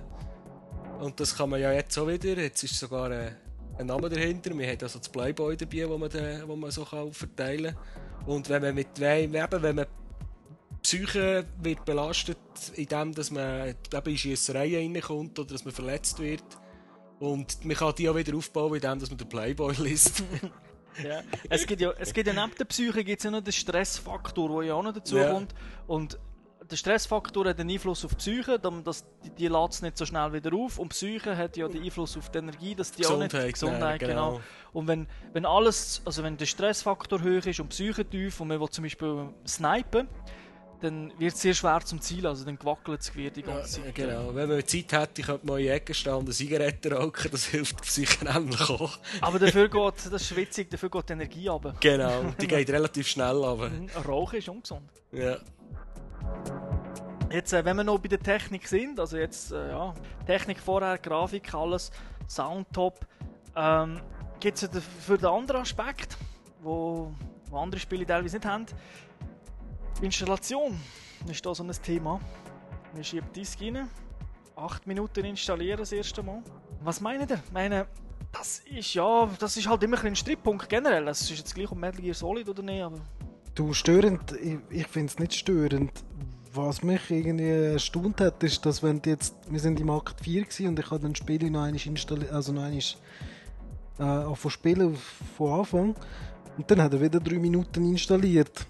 Sozusagen hat er irgendwas am Anfang installiert, einen grossen Teil und nachher wird einfach noch ein paar Daten drauf da, die von Akt zu Akt verschieden sind. Aber es hat mich jetzt noch erstaunt, dass er das nicht drauf behalten. Also du, wenn du einen Akt spielst, wo du nicht gerade installiert hast oder nicht gerade drin bist, dann wird er wieder installieren. Ja, und sonst, gut, eben, ich meine, du musst sehen, die, die Spiele sind mittlerweile so groß. Die Frage ist, was willst du lieber, oder? Willst du äh, lange Ladezeiten während dem Spiel, die sich durchstrecken über das ganze Spiel, oder willst du am Anfang irgendwie ein bisschen längere Pause, wo das Zeug auf einen Rutsch installiert wird? Es ist ja zum Glück noch lustig gemacht. Also man sieht den Snake, wie er raucht. In Grossformat und dann ein paar lustige Sprüche teilweise. Also, mir ist es eigentlich mittlerweile relativ egal. Ich rechne schon fast damit, dass es gibt auf der Playstation. Und dementsprechend lege ich sie, dann fängt die Installation an und dann schalte ich den Fernseher um. Oder gehe einen Kaffee holen oder was auch immer. Also ich, ich rechne damit. Ja, jetzt Turbo, du bist ja der, der am meisten Metal Gear Erfahrung hat. Was haltest du vom, vom Gameplay jetzt im neuesten? Also, so von dem, was ich jetzt verstanden habe, ist man ja nicht mehr zwingend darauf angewiesen, dass man jetzt immer überall durchschleicht. Also man kann ja auch ein bisschen mehr Ego-Shooter-mässig spielen. Ja, also, wie soll ich sagen, es ist, es ist sagenhaft. ich, ich habe Spiele auch anders gespielt, als, äh, als wenn ich jetzt ein, ein altes Metal Gear würde spielen weil es ja die Freiheiten gibt, dass man kann, ein bisschen wie ein Shooter ein bisschen, ein bisschen mehr Action kann machen kann. Aber das, das hat mich so, so geil gedacht, weil du bist jederzeit, es ist nicht so, dass wenn du mal anfängst, äh, als G.I. Joe zu spielen, dass du dann nicht zurück kannst, wieder äh, in, in deine Schleichmissionen zu gehen und alles gemütlich. Äh, versteckst dich irgendwo, wartest bis die Alarm vorbei sind und dann kannst du wieder Ja, rumschleichen. und das finde ich einfach, muss ich ganz ehrlich sagen, finde ich so genial. In der alten bist du fast nur geschlichen, du hast auch nichts anderes können machen. Also ist, ist, du bist eingeschränkter gewesen. Und ich denke jetzt auch Leute, die jetzt Vieri spielen und sagen, hey geil, auch die Story ist geil und alles. Ich will die alten spielen. Die werden schon Freude haben mit den alten Titeln, aber sie werden sich extrem fühl, fühlen im Vergleich zum Vieri. Weil wirklich, da kannst du eigentlich so spielen, wie du willst. Und auch wie der Raffi im Review gesagt hat, du gibst das Spiel in 10 Leute und jeder spielt es komplett anders. Also wenn du mir jetzt etwas erzählst Ja. vom ersten Level, würde ich bei 50% sagen, keine Ahnung, nie gesehen, weil wir haben damals, wo wir, also wo wir angefangen haben zu spielen, sind wir sehr schnell vorwärts gegangen. Also wirklich zack, zack, zack, zack. Und du hast dir ja recht viel Zeit gelassen. Ich glaube, ich habe das Inter, also das erste Level, bin ich nicht mehr sicher, zwei oder drei Mal habe ich es Mhm. gespielt. Und ich bin irgendwie jedes Mal an einem anderen Ort durch. Ich habe nicht einmal gross rumgeballert, aber ich bin jedes Mal irgendwie an einem anderen Ort durchgeschlichen und äh, da wieder eine Seite gefunden und dort wieder irgendeinen Hinweis. Eben, dreimal angefangen und dreimal... Ja, nicht eine neue Geschichte, ist übertrieben, aber es, ist, es hat einfach wirklich hure viele Details drin, wo man... Ja, wo, du hast mir ja gesagt, du könntest ja so Binden den, den Guerillas geben, also den, den, mit denen, wo du eigentlich sympathisierst im Spiel am Anfang, im ersten Level. Und äh, sie, geben dir, sie geben dir ja nachher, glaube ich, Items. Hast du Ja, gesagt, richtig, also- kommst du dann über. Ja, also es geht darum, in, auf diesen Karten, äh, jetzt auch in allen Akten, die ich bis jetzt gespielt habe, geht es meistens darum, dass es ein bisschen die Bösen gibt und die Rebellen. Und die Bösen wären ja die PMCs vom Liquid Ocelot. Und die Rebellen sind meistens die, die Lokalen, die etwas zu verlieren haben. Ein bisschen so ausgedrückt. Und wenn man, man, kann, man kann auf diesen Karten rumschleichen und eigentlich alle, alle, wo man sie ignorieren und die irgendwie probieren zu umgehen. Aber man kann, man kann sich auch mit, äh, mit den Rebellen gut stellen, indem dass man für sie mitkämpft. Dass sie, sehen, sie müssen irgendwie sehen, wie du irgendeinen um, äh, erschießt oder äh, außer Gefecht setzt. Dann fangen sie mit dir an sympathisieren und dann greifen sie natürlich auch nicht mehr an. Und du kannst dann eben so weit gehen, dass man wirklich vor einen von denen herstellt und dann irgendeine Ration, so ein Erste-Hilfe-Kit oder so etwas in die Finger drückt. Und äh, sie geben dir dann, wenn du, wenn du genug schmierst in dem Sinn, dann geben sie dir dann auch Sachen zurück, wie Munition oder äh, sogar Items, die du sonst gar nie bekommst. Und du, du, Alex, du hast doch auch noch mal, du hast ja gesagt, du hast ja auch noch mal angefangen zu spielen. Hast du es anders gespielt als... Ja, du, ich finde, im Vergleich zu früher ist halt der Unterschied zwischen. Also, früher war es so, gewesen, wenn du den Alarm ausgelöst hast, dann hast du dann aber schnell müssen aufhören zu ballern, weil sonst hast du es nicht überlebt. Ja, Im Prinzip hast du den Raum müssen verloren. Also, dass sie Raum neu verloren, laden. weg und ja, nicht mehr, ja, wirklich ja, nicht mehr, oder? Hingegen jetzt ist es ja so, ähm, es ist nicht mehr so extrem. Also es kommt natürlich, du machst es auch nicht lang, wenn du äh, voll im Schussfeld bleibst und nur rumballerst, es kommen genug Leute. Was natürlich aber grosser Teil dazu beiträgt, ist, du hast sozusagen unendlich Munition im Metal Gear Solid 4. Du kannst also immer nachkaufen im Menü. Das hast du früher Ja, du hast ja die Drabin Points. Genau, das hast du früher ja schon mal nicht gehabt. Das heisst, du hast dann, du bist meistens am Punkt gekommen, dann hast du vielleicht noch ein paar äh, Betäubungspfeile äh, nicht gehabt und den Rest hast du halt müssen schleichen. Oder eben, die Waffe hast du eigentlich beim Gegner organisiert, indem du Genau. K.O. geschlagen hast und dann hast du seine Knarre genommen, sein Gewehr. Ja. Und jetzt kannst du es kaufen. Also mir, mir denkt es ist kein Nachteil. Also ich bin, als ich es gehört habe, natürlich bin ich auch ein skeptisch gewesen. Ich dachte, uh, die ganze Zeit kannst du überall, sofern du genug Geld hast, also die Drabin Points. Du, und ich finde es nicht so schlecht, oder? Weil, sind wir ehrlich, also es gibt schon Spiele, dort macht es viel aus, ob du jetzt immer genug Waffen hast und so, aber manchmal ist es auch lästig, oder? Dass du dann auf so Zeugs äh, musst gross schauen. Also ich kann mir vorstellen, wenn jetzt in diesem Spiel, wo du so viele Möglichkeiten hast, ähm, noch müsstest du irgendwie auf deine Munition und so achten, das wird schon anders werden. Mir persönlich hat das aber das eine gute Idee dunkt, weil ich bin ja nicht gezwungen, das zu machen. Brauchst du das nicht? Das heisst, es ist eigentlich ein Mehrwert für einen Spieler. Wer jetzt G.I. Joe-mässig spielen wer das wie ein Ego-Shooter möchte spielen, der kann sich jederzeit Waffen kaufen, der kann sich auch am Anfang, wenn er Geld hat, gerade ein RPG kaufen oder sonst etwas. Aber er muss nicht, er kann weiterhin schleichen und Spiele äh, einfach ohne einen zu killen Also Kojima hat es ja bestätigt, also du kannst Spiele durchspielen, ohne einen zu töten. Ja, ich stelle mir es dort bei diesen einen, wo man da gegen die Frogs kämpft, ein bisschen schwer vor, aber... Also, da frage ich mich auch, wie man das macht, aber offenbar, ich nehme an, wenn er es gesagt hat. Er, er sagt, es geht. Wenn er sagt, es ja, geht. Vielleicht, vielleicht ist natürlich Betäuben nicht töten für ihn. Ja, ja, einfach kein... Ich meine, ja, du... Sonst die meisten Levels, die wir ja gespielt haben, sind sowieso nicht ganz so extrem wie jetzt der, also wo man fast muss schießen, sondern die meisten sind wirklich in einer grossen Umgebung, wo man kann umschleichen, wo man zu einem Punkt muss. Und äh, eben, ich finde die Idee mit den Waffen kaufen finde ich wirklich äh, cool. Es gibt auch taktische neue Möglichkeiten. Wenn ich bei einem Boss ein Problem habe, kann ich es mal Ja. mit einer anderen Waffe probieren, Das die ich stimmt, vielleicht vorher ja. nicht hatte. Oder? Also ich empfinde es jetzt auch nicht als Nachteil. Also es, es gibt äh, im Gegenteil, so wie ihr jetzt so gesagt habt, es ist eigentlich nur eine Dimension mehr. Ich denke, das ist ein System-Seller, also wenn ihr noch keine PS3 habt, äh, holt euch das Value Pack. Kauft euch eine PS3, das Game ist es wert. Ähm, ja. Kann ich unterschreiben. Also das Spiel ist...